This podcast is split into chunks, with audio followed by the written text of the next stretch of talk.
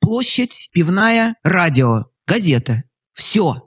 Столкновение с реальностью парализовало сознание очень многих людей. Такие вещи делать нельзя. Это аморально, в конце концов. Мы можем обсуждать это только э, со своими студентами, с коллегами. На меня не было ни одного доноса. Все эти болваны совершенно не понимают, что такое империя вообще. Получается, что все зря?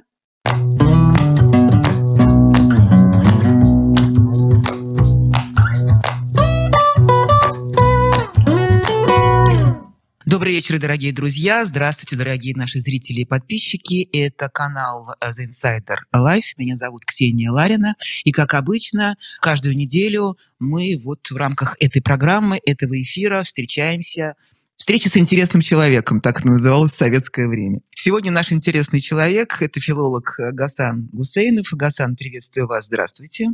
Здрасте.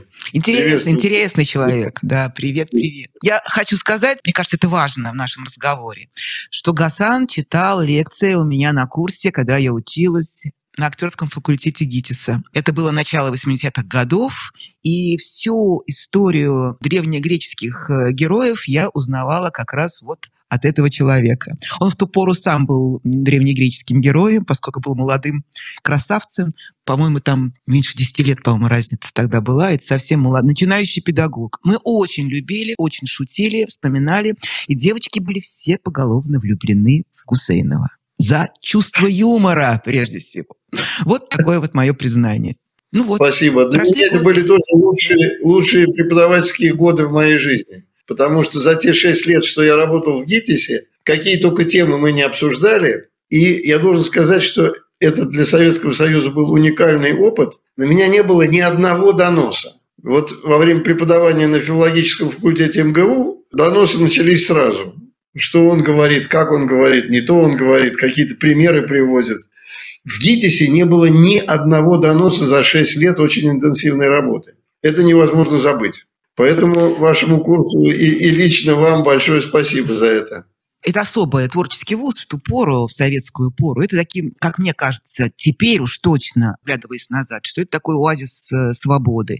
Это как дом актера, как э, вот эти вот полузапрещенные, полуподпольные капустники, где много... Интернетов-то не было. Это не распространялось.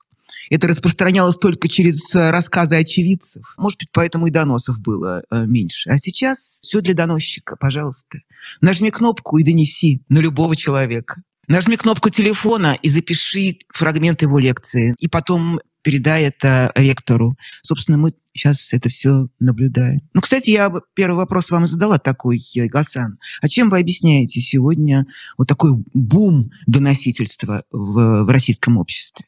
Вы знаете, я вообще не очень люблю опираться на народные пословицы, но пословица о том, что рыба гниет с головы, она в данном случае действует. Да, какая вертикаль, такая и жизнь в самом низу. Потому что вы не можете другого ожидать от общества, в котором на протяжении четверти века у власти находится и все больше и больше, так сказать, приходят э, сотрудники спецслужб с опытом как раз вот этого пятого управления КГБ, слежки за диссидентами, с опытом доносительства постоянного. Так что для меня в этом как раз ничего удивительного нет. Скорее удивительно, что мало доносят. Не на всех доносят, не, все друг на друга доносят. А так, ничего удивительного в этом нет. Тут еще такая вещь. У школе мы с филологом говорим. Ведь язык этих доносов он в подкорке, что ли, жил? Ведь эм, люди, в том числе и молодые, сегодня пишут теми же словами, тем же языком формулируют, что и наши пращуры. Довожу до вашего сведения эти все обвинения э, в очернении истории, оскорблении чувств, оскорблении э, наших воинов, русского солдата и прочее, прочее, прочее. Откуда это берется? Это, это как передается? Молоком э, про матери? Язык не передается ни с чьим молоком, тут надо прямо сказать, но он усваивается в детстве из простейших навыков, которые человек усваивает действительно от своих родителей, от своего непосредственного окружения. И есть еще одна вещь. Язык устроен таким образом, что в нем одновременно присутствуют, так сказать, три стрелки – часовая, секундная и минутная. Эти три стрелки незаметно для нас, так же, как на часах, мы видим, как они бегут, но в общем этот механизм часовой скрыт. И часовой механизм языка устроен очень хитрым образом.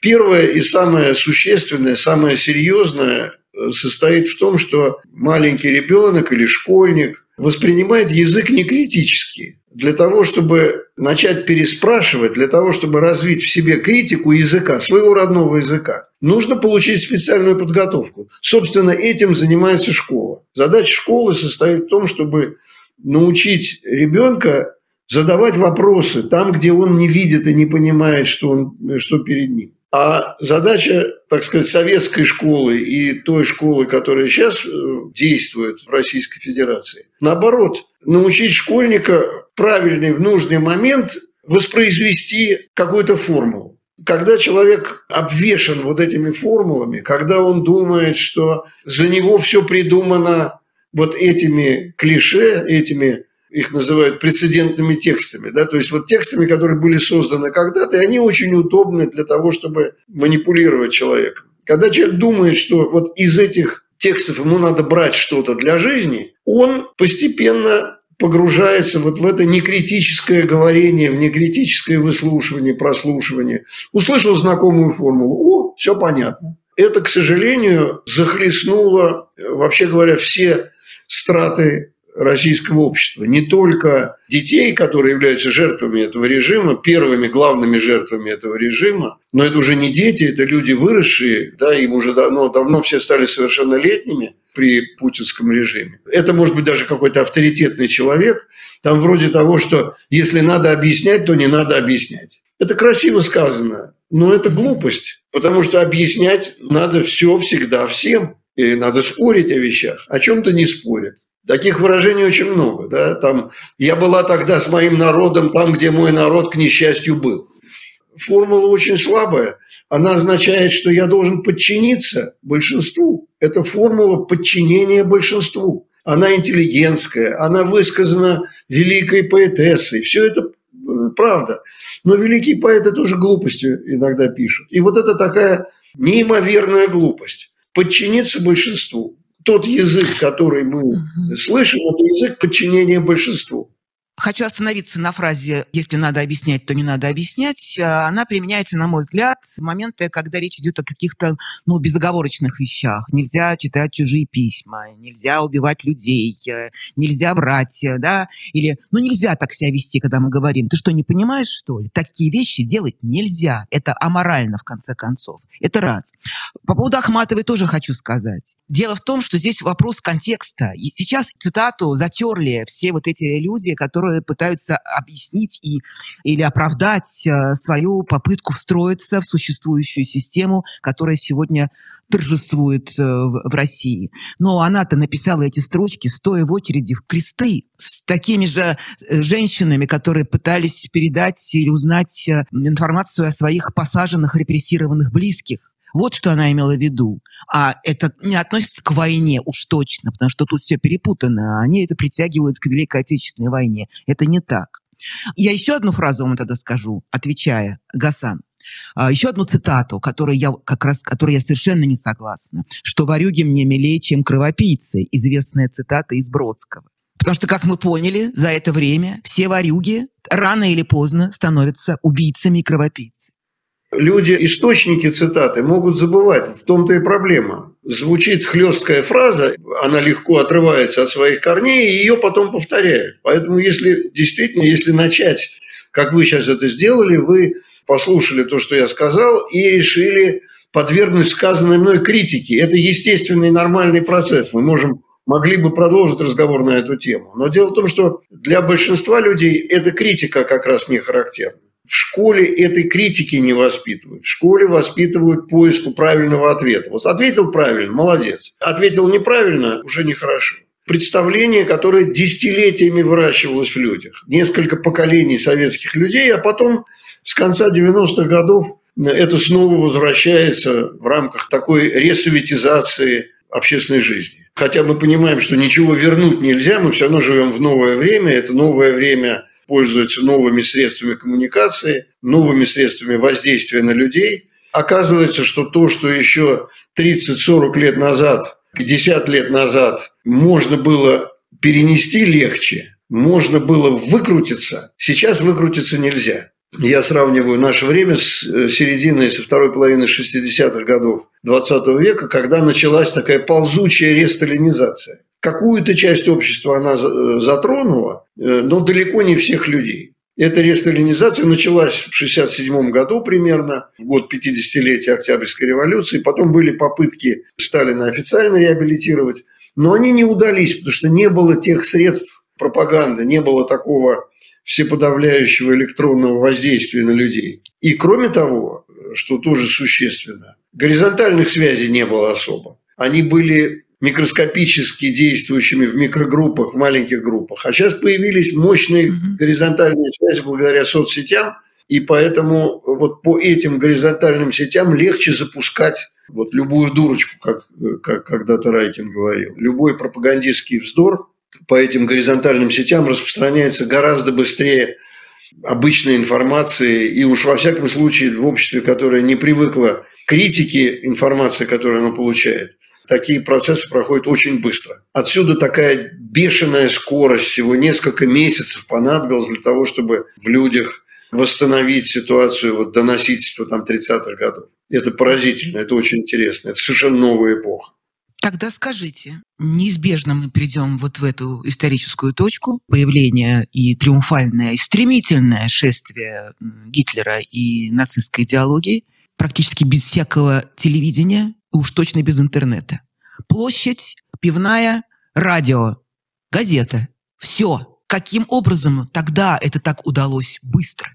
Вы знаете, этому э, посвящены тысячи страниц, множество книг, какого-то единственно правильного ответа на этот вопрос просто не существует. Есть разные, разные дискуссии на эту тему. Но здесь не надо забывать, что вся эпоха национал-социализма, так сказать, от ее, вот от прихода нацистов к власти до разгрома национал-социализма, она заняла 12 лет. Если прибавить к этому времени, к этим 12 годам, еще 20 лет сверху до середины 60-х годов когда, собственно, началась настоящая денацификация Германии, выросло поколение детей, тех, кто, собственно говоря, создавал э, национал-социализм, и это поколение решительно порвалось с прошлым Германии. И если прибавить к этому годы после Первой мировой войны, то получится в общей сложности лет 40-50. Это жизнь одного поколения. Одно поколение застало становление национал-социализма, и это же поколение застало крах национал-социализма. В нашем случае мы имеем дело с несколькими поколениями, поэтому это совершенно несопоставимые процессы. Национал-социализм как явление возник в результате Первой мировой войны, в результате разгрома Германии во время Первой мировой войны, и, с другой стороны, в ходе больших глобальных процессов распада империй распада после Первой мировой войны колониальных империй больших, который отложился до послевоенного времени, да, до конца 40-х, 50-х годов, и распада больших континентальных империй – Австро-Венгрии, Российской империи и Османской империи. И события в Германии развивались в общем русле распада Австро-Венгерской империи. Это поражение, конечно, было грандиозное Австро-Венгрии. И распада э, германского государства.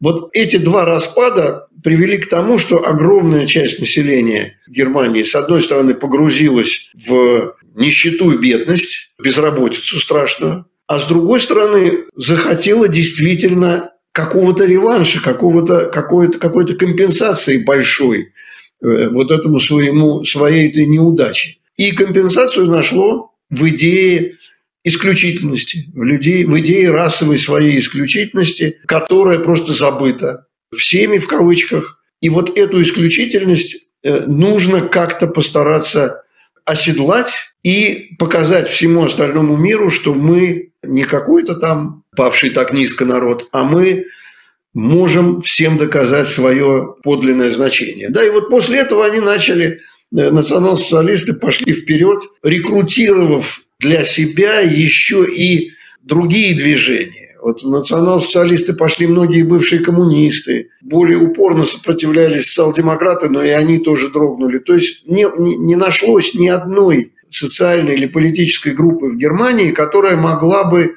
соперничать с национал-социализмом по популярности, по массовому вот этому действительно ослеплению. Это единственное, пожалуй, что связывает успех этой идеологии э, с успехом вот такого процесса, так сказать, русификации бывшей Российской империи и бывшего Советского Союза. Представление о том, что русских обидели, что русских сначала обидели, раздробив Советский Союз, потом русских начали обижать, появился этот термин, стал политически приемлемым и любимым термин «русофобия». Все на русских смотрят косо. Русские создатели великого государства, самого большого по площади государства планеты, а их э, унижают, обижают. Люди не хотят считать себя русскими. Да? Основная претензия к украинцам – что они отказываются от того, что они тоже русские, и вот мы за это должны их покарать, наказать. В этой точке есть что-то общее. В остальном мы переживаем совершенно новую ситуацию, и эта новая ситуация она и политически новая, она новая с точки зрения ее риторики, потому что в этой риторике очень много всего намешано. Если строительство, воссоздание Советской империи на руинах Российской империи было как-то можно объяснить модернизацией, стремлением, по крайней мере, к модернизации, стремлением какой-то новой идеологии, которая якобы должна объединить все народы и так далее, угу. то нынешнее развитие, к сожалению, э, является движением в обратную сторону. То есть это не революция, а инволюция. Упрощение, примитивизация социального устройства, социальной системы, примитивизация жизни.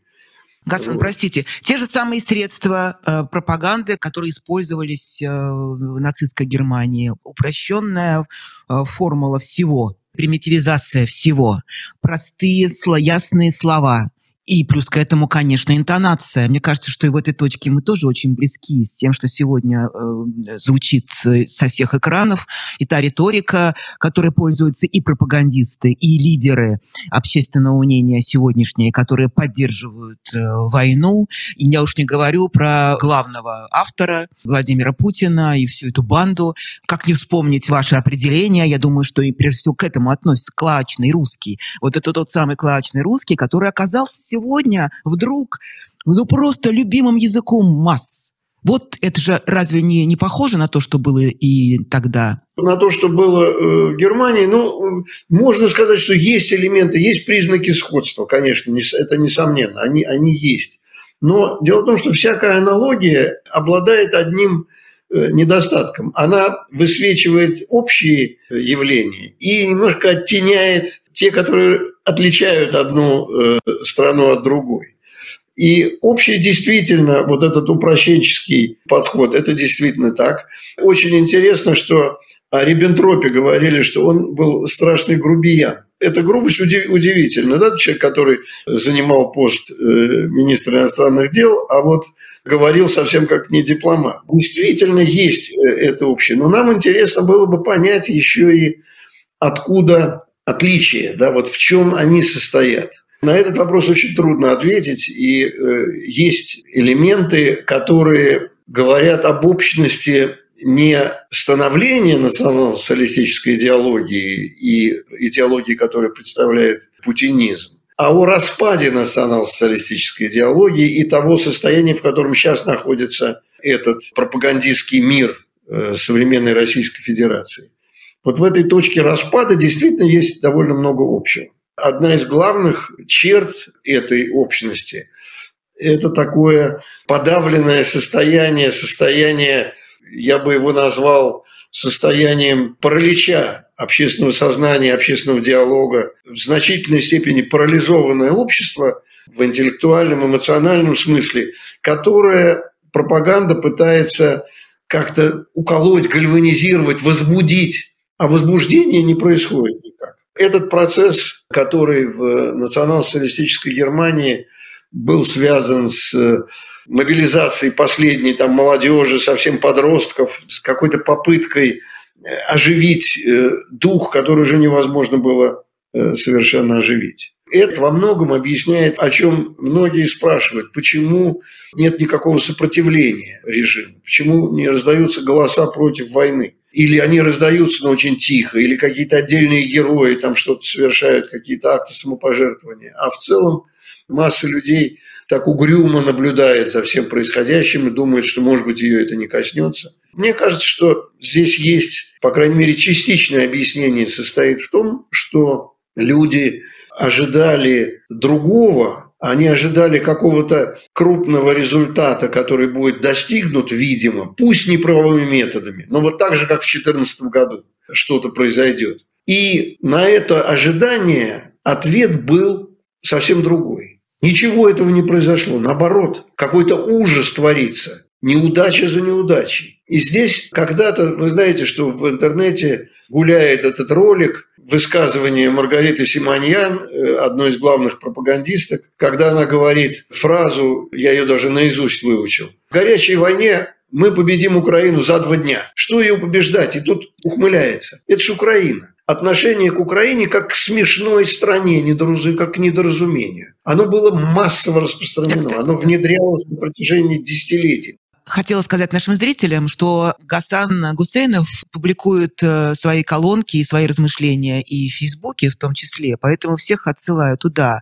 Но что очень много, многие спрашивали, где читать Гусейнова. Так вот, а, вот то, э, тема, которую мы сейчас начали, очень подробно освещена как раз была в статье нашего гостя по поводу такое вот насмешливое презрение к чужому языку, как оно постепенно формирует презрение и высокомерие и насмешку над над нацией, над государством, над целыми географическими пространствами. Это вот в отношении Украины вы сейчас начали говорить, но ведь то же самое можно сказать и про многие другие, между прочим, республики Советского Союза, да, и про Среднюю Азию, которая сейчас правильно называют Центральная Азия, и про Кавказские республики, и все вот эти вот обидные прозвища, которые сегодня опять полыхнули, что называется. Сегодня вот этот такой бытовой расизм э, достиг каких-то жутких масштабов э, на территории России. А я сужу и по телевизору, и по, тому, по тем шуткам, которые отпускают э, лидеры государства сегодня по отношению к другим народам. Я думаю, что это тоже вот важнейшая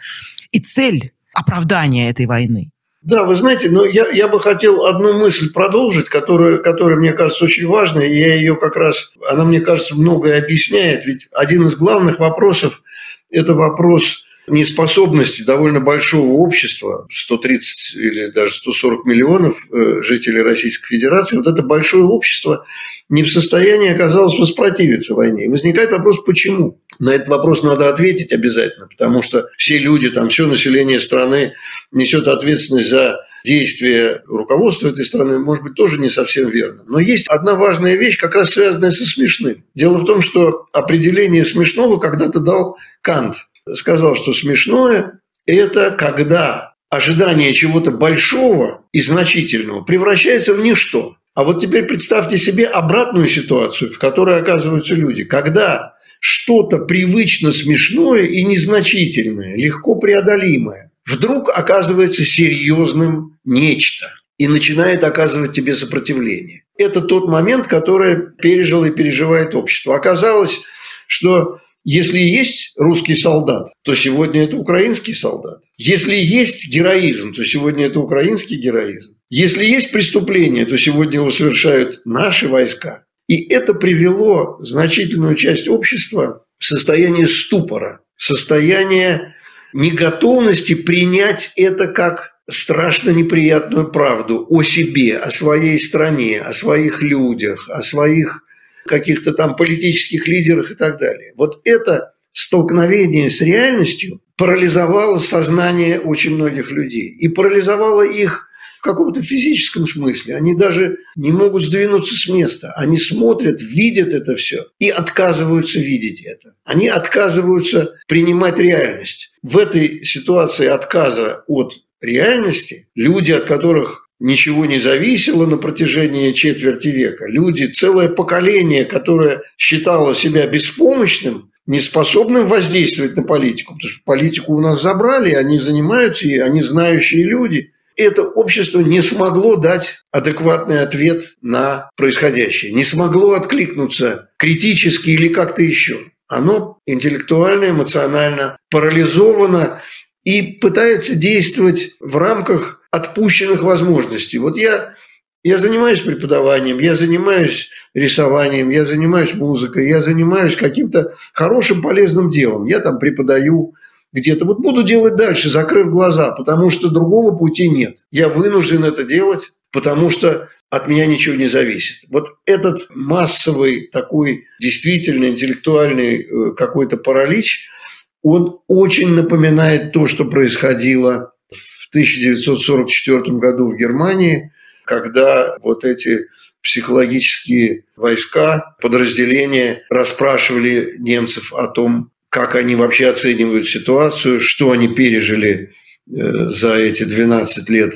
э, национал-социализма, какое будущее их ждет, тревожное чувство испытываешь, когда, когда это слушаешь и когда сопоставляешь эти вещи. Это правда. Э, я напомню, что об этом тоже подробная статья есть у Гасана Гусейнова про этот опрос. Это книга американского психолога, которая вышла в 1946 году, по-моему, после войны. Я опубликовала ссылку на эту статью вашу перед нашим сегодняшним эфиром. И люди пишут, боже мой, это как будто бы сейчас опрос на улицах Москвы. Это то же самое. Самообман. Это абсолютное нежелание и непонимание связать внутри своей головы логическую цепочку. Этот ступор, как вы это говорите, в ответы на простые вопросы – это, конечно, страшно. Вы говорите про 44 год в Германии, а давайте вспомним все, что касается действия советских воинов-освободителей и на территории освобожденных европейских пространств после Второй мировой войны, когда воин-освободитель в одно касание превращается в оккупанта. Воин-освободитель превращается в насильника, в мародера. И сколько лет до сих пор это является запретной темой для обсуждения, поскольку очерняет, опять же, нашу историю. Наверное, то же самое и сейчас происходит. Я знаю людей, которые говорят, не может русский солдат быть насильником. Не может русский солдат быть оккупантом. Не может русский солдат быть мародером. Я в это не верю. Это вранье, это украинская пропаганда или западная пропаганда. Буча – постановка. Ирпень – вранье. И в это же верят. И совсем, как я понимаю, подтвердите или опровергните это, то, что мне кажется важно, что этому подчинены не только люди необразованные, невежественные, какие-нибудь низкого социального понимания и статуса, но в том числе и профессоры, и образованные люди, и преподаватели, и интеллектуалы. Как это происходит? На этот вопрос тоже прямого ответа нет. Есть э, попытки э, объяснить это э, культурно-психологически. Дело в том, что все-таки у каждого человека есть набор каких-то идеалов. Человек живет внутри какого-то набора идеалов, не только внутри обыденной действительности. Этот набор в тот момент, когда он начинает рассыпаться под воздействием пропаганды, эта же пропаганда спасает человека от краха каких-то важнейших представлений жизненных теориями заговора. Оказывается, все не так просто. То, что ты видишь перед собой, это не оно. За этим есть какие-то кукловоды, которые что-то делают, которые провоцируют хорошего человека на совершение нехороших поступков. Что на самом деле за нас все решает какое-то э, теневое правительство, которое где-то в глубине хорошего по существу человека, хорошего по существу Путина, вынуждает совершать преступления, потому что иначе он бы не смог спасти нашу страну, наши ценности и так далее. Этот набор действий, когда человек сталкивается или в микрогруппе какой-то, или среди своих сверстников, э, среди одноклассников, сталкивается с реальностью, которая разрушает все его идеалы, его идеальные представления – он начинает сопротивляться реальности, а не пропагандистским клише, в которых он вырос. Он начинает сопротивляться жизни ради того, чтобы эти пропагандистские клише продолжали сохранять силу в его голове. Поэтому часто говорят о метафорически о таком коллективном безумии. Вот коллективное безумие, которое заставляет людей отказаться от здравого смысла, не видеть того, что они видят, говорят, нет, это постановка, этого не может быть. С таким человеком, конечно, очень трудно спорить о чем-то. Такой человек оказывается совершенно не способен к диалогу. И здесь наступает тишина. Здесь ничего нельзя сказать. Следующее поколение, наверное, как-то на это э, отзовется. Это один, один вариант. А другой вариант – очень многие люди как-то убегают от этого. Да, кто-то убегает в пределах своей страны, куда-то переезжает, перебирается. Кто-то, кто в состоянии это сделать, выбирается из страны куда-то, пытается там отдышаться, как-то сохранить разум. Мы находимся внутри чрезвычайно болезненной, тяжелой ситуации, испытания, которого современное российское государство не выдержало. И я думаю, что и не выдержит. Произойдет что-то новое. Может быть, так, ну, об этом легко рассуждать на словах, но может быть, произойдет дальнейший, так сказать, распад империи. Люди не захотят жить э, в той системе государственной, в которой они сейчас оказались, внутри этого режима. Тут очень трудно, э, очень трудно что-то сказать само адекватное описание, адекватной ситуации того, как этот режим пришел в такое состояние, конечно, требует большого общественного диалога, спокойного рассуждения, спокойного обсуждения, спокойной дискуссии. А кто нам дает эту спокойную дискуссию? Кто дает нам время для нее? Мы можем обсуждать это только э, со своими студентами, с коллегами, причем только с теми, кто находится за пределами Российской Федерации или кто не боится говорить внутри Российской Федерации на эту тему. Потому что люди рискуют очень многим, если говорят прямо то, что они думают, или оценивают как-то события критически. Да. То, что прерван внутри страны этот диалог, то, что вся общественная дискуссия подменена пропагандистским ревом таким, криком или нытьем пропагандистским,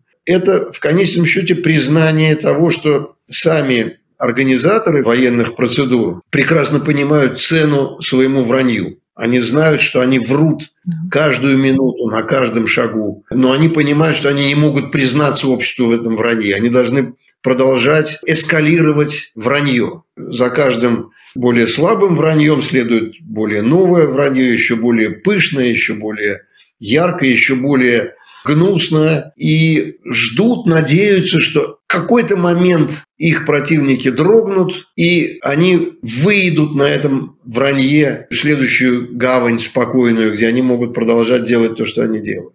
Слушайте, ну вот э, по поводу, опять же, языка, вот эта вот попытка подменить понятие меняют не только войну, которую нельзя произносить, при том сами-то они ее произносят, э, священная и какая угодно у них война. Сейчас уже и пытаются распылить, вот как по Оруэллу, распылить э, и историю, исторические факты, и сегодняшние события, явления, людей распылить, чтобы их стереть вообще с лица земли, чтобы их не было. Как вообще это работает? Почему все равно, имея такие светлые, извините за выражение, головы э, в области идеологических стратегий, все равно приходят к кувалде? Бьют кувалды этой по башке каждый день с утра до ночи. Говорят, нет войны никакой, есть операция, да, не вторжение, а освобождение, прочее, прочее, прочее. А почему к этому приходит, к этой формуле? Как раз на этот вопрос относительно легко ответить, потому что э, сами вот эти процедуры переиначивания слов, они возможны только в обществе, в котором люди уверены, что вообще говоря, слова не важны, а важны дела. Не обращайте внимания на то, что говорят. Говорить могут всякий вздор. Вообще все врут, все всегда врут. А обращай внимание на дела. Молча делающие свое дело люди – это хорошо, а вот всякие болтуны – это плохо. Научные исследования. Вот все, что касается физики, химии, механики, математики – это хорошо и правильно, это настоящие науки. А вот все эти гуманитарные науки, культура, вся эта психология, это все вообще не наука. Это какая-то ерунда. Какой-то разговор о человеческих ценностях, болтовня вся эта, социология, которая сегодня одна, завтра другая. Вот это все пустое. Люди дела. Люди, которые знают, как у кого схвачено. И вот это общее, массовое, чрезвычайно распространенное представление, которое в советские годы в три поколения вдалбливалось. Вот начиная буквально с конца 20-х годов. Люди дела и люди болтовни. Общество должно жить вот такой простой и суровой правдой дела. Это такая почва, на которой не может вырасти никакая культура, на которой может вырасти только кувалда. Как писал один из немецких замечательных публицистов как раз в 30-е годы, такая фраза «топор расцвел». Вот здесь это, это происходит. Все человеческое, что порождается диалогом, спором, нормальным, спокойным разговором, все это объявляется бессмысленным и несуществующим. Это то, как чувствует общество. Поэтому общество слышит сигналы, только громкие сигналы, выстрелы, барабанную дробь. Родина, мы защищаем наши ценности традиционные. И человек не понимает, что он, если он спросит себя, какие у него традиционные ценности. Это что, традиционные ценности, распавшиеся семьи? Это что, традиционные ценности отправлять людей на убой? Людей, которые уже сидят, приговоренные к длительным срокам тюремного заключения, а сейчас ты их приговариваешь к смертной казни. А вроде смертная казнь запрещена. Но нет, ты их ведешь на эту смертную казнь. Или они погибнут там в каком-то бою бессмысленном, или ты их убьешь за то, что они отказываются воевать. Да, вот такой выбор. Так что здесь общество оказывается жертвой своей безропотности на протяжении трех, а теперь уже четырех поколений. И кого-то обвинять в этом, говорить, что вот этот, этот, этот виноват, а этот, этот, этот ни в чем не виноват, невозможно, потому что это э, общая ответственность, так сказать, размазана аккуратно на всех, включая меня, говорящего это. В каких-то вещах я никого не мог убедить, потому что следовал этой формуле «если надо объяснять, то не надо объяснять». А вот, оказывается, надо объяснять. Э, лично у меня на это не хватило э, каких-то ресурсов, э, и я ничего тут не могу, не могу сказать. Ответственность размазана ровным слоем по людям вот этих последних советских поколений. Я хотела еще две темы затронуть, успеть. Э, ну, во-первых, по поводу новых слов, которые появились э, за последний год, помимо военных терминов, и тип, типов оружия, и названия всяких э, маневров, извините за выражение, есть еще имперец, не было таким часто употребляемым в обществе. Сегодня это просто, вот, что называется, а, открой интернет, сразу же попадешь на слово «империя». Что вкладывается в это понятие, на ваш взгляд? И вообще, как правильно называть людей с э, так называемым имперским сознанием, имперским мышлением? Да, вы знаете, ну, это очень интересно. Хорошо, что вы затронули это. Имперец, конечно, то есть у меня это слово на слуху на протяжении многих, э, многих десятилетий, я должен сказать. Но оно действительно сейчас всплывает это слово имеет внешний вид очень положительный, потому что перец, имперец, да, вот перец, имперец, такой вот... Немец, э, перец, такой, колбаса, да.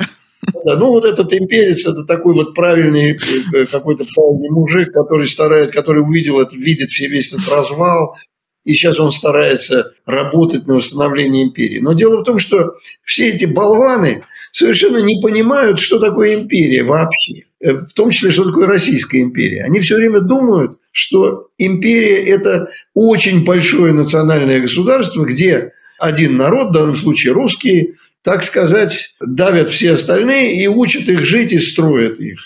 Но на этом империя держаться не могла и никогда не держалась, потому что Российская империя, Советский Союз и вот сейчас Российская Федерация – это э, многонациональные образования, в которых сосуществование разных народов, да, оно сопровождается, конечно, распространением русского языка и так далее, это несомненно так, но в принципе сосуществование разных народов предполагает относительное равенство этих народов по закону. Русские имперцы, так называемые, то есть вот эти перцы-имперцы, которые думают, что они восстанавливают империю, они пытаются на руинах Советского Союза и на руинах Российской империи построить русское национальное государство, подавив остальные народы, лишив их языка, по закону 2018 года, который Путин подписал. Все эти языки меньшинств, которые живут на своей коренной, так сказать, территории испокон веку,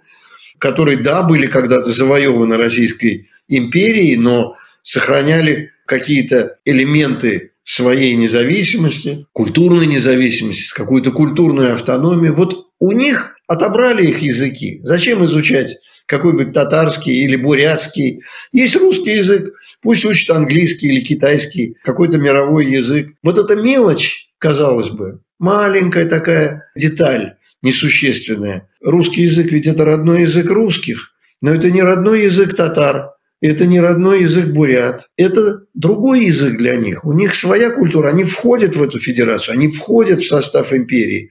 Но как союзные народы, которых надо уважать. И это фатальное непонимание современных русских националистов и добьет империю. Поэтому слово «имперец» является таким же словом прикрытием для антиимперца, как слово специальная военная операция – прикрытие для слова «война». Это ложный термин. Термин, за которым скрывается не имперец, а разрушитель империи. Каждый имперец, русский националист, который на территории Российской Федерации хочет построить русское национальное государство, это разрушитель Российской империи. Они этого не понимают. И поймут, может быть, не они, а их наследники через какое-то время, когда, когда эта империя распадется. Пока мы с вами сегодня говорим, э, сегодня же принят уже Госдумой э, закон о запрете иностранных слов. Они к этому э, давно ушли, и сегодня они это сделали. То есть закон, поправки к закону о госязыке, к вопросу об империи, да, а, что в русском языке запретить использование иностранных слов, за исключением тех слов, которых нет в русском э, языке, ну, аналогов в русском языке. Проявление э, тупости и глупости – это однозначно. А еще, это, вот, это, это проявление чего? Ну, это просто истерика, потому что э, все мировые языки богаты заимствованиями из иностранных слов. Когда люди задумываются о том, что слово – это до некоторой степени, знаете, это такой продукт, который можно сравнивать с пищевыми продуктами, с едой, потому что мы вкушаем слова. И вот э, меня всегда смешат антиамериканисты, которые говорят, вот Амери, из Америки всякое приходит, всякое зло. Болваны, из Америки картошка с кукурузой пришла, без которой вы сдохнете завтра. Из Америки компьютеры пришли. Ну, называйте его вычислительной машиной. А слово машина греческого происхождения. Уберите его тоже. Эти люди политически являются никем, потому что они попали в эти парламенты путем фальсификации, но они и интеллектуально деградировали. Это страшное зрелище – видеть сотни людей, интеллектуальное состояние которых ну, уступает интеллектуальному состоянию четвероклассника. Ну вот они могут принимать такие законы. Вот вам закон. Давайте уберем из рациона картошку, кукурузу. И с чем вы останетесь? Что у вас будет без этого? Уберите всю компьютерную терминологию, интернетную терминологию. Само слово интернет уберите. Должен быть какой-то междусеть, назовите это. Давайте, подбирайте слова, потратьте на это время и посмотрите, что из этого получится. Я думаю, ничего не получится. Во всяком случае, ничего хорошего. Эти люди грабят свое население непосредственно в физическом смысле и грабят его интеллектуально и культурно. Вот все, что можно сказать. Это просто предел совершенно идиотизма. Прошу прощения за непарламентские выражения, но по-другому не скажешь. Я очень люблю непарламентские выражения, потому что парламентские выражения, выражения, если мы говорим о парламенте Российской Федерации, это невыносимое зрелище. Это абсолютно оборвалк, э, вспоминая известные произведения Булгакова. А вот, Гасан, хочу сказать в завершении по поводу, с чего мы начали, с нашего счастливого, свободного, прекрасного времени э, совместного в стенах прекрасного демократического института в ту пору ГИТИСа. И вот вам еще ваш ученик, который в этом парламенте сидит, один из самых инициативных, кретинов, извините, не скажу по-другому. Мой однокурсник Дмитрий Певцов. Наверняка вот вы тоже следите за тем, что какие метаморфозы происходят э, с этим человеком. А вопрос мой такой. Я не хочу обсуждать личность Певцова, просто это к слову. Получается, что все зря? Вот ни воспитание, ни образование, ни культура, ни э, общение, ни среда общения, она никоим образом не влияет, и человек рано или поздно все равно превращается вот в такое существо, вот в Шарикова. Шариков-то был с собаки превращен, а эти-то люди, они же жизнь прожили какую-то. У них тоже были учителя хорошие. Как это происходит? Я очень любил э, студента э, Дмитрия Певцова, и я не знаю, были ли вы тогда в аудитории, но я рассказывал студентам о физиогномике. Такой был швейцарский философ э, Лафатер, которого очень ценил Гёте. И э, он занимался физи- физиогномикой и говорил, что по чертам лица человека можно его будущее установить. Это, конечно, совершенно лженаука, абсолютная ерунда. Но я помню, что студенты вашего курса набросились на меня. Вот, по моему носу, пожалуйста, определите. А я им говорил о носах. Э, связывал это еще потом и с Гоголем. В общем, вот нос как такой орган, по которому можно что-то определить. Но дело в том, что, конечно, по носу ничего определить было нельзя. И э, я с важным видом, повторяя какие-то э, формулы, которые были у Лафатера и у иронизировавших над ним других писателей и мыслителей, я что-то каждому говорил. И вот Диме Певцову я тогда сказал, посмотрев на его нос, нечто, что я заметил, конечно, за пределами его носа и за пределами его лица вообще. Дима тогда находился под очень сильным влиянием другого молодого человека, актерские дарования которого были на порядок меньше, ниже, чем у Димы, но Дима просто ему в рот смотрел. И я сказал тогда, Амелин. Э, Дим, его звали, по-моему, Сергей. Я сейчас совершенно не помню его фамилии. Вот такой был очень импозантный блондин, тоже высокого роста, как и Я сейчас скажу, Алексей да. Амелин.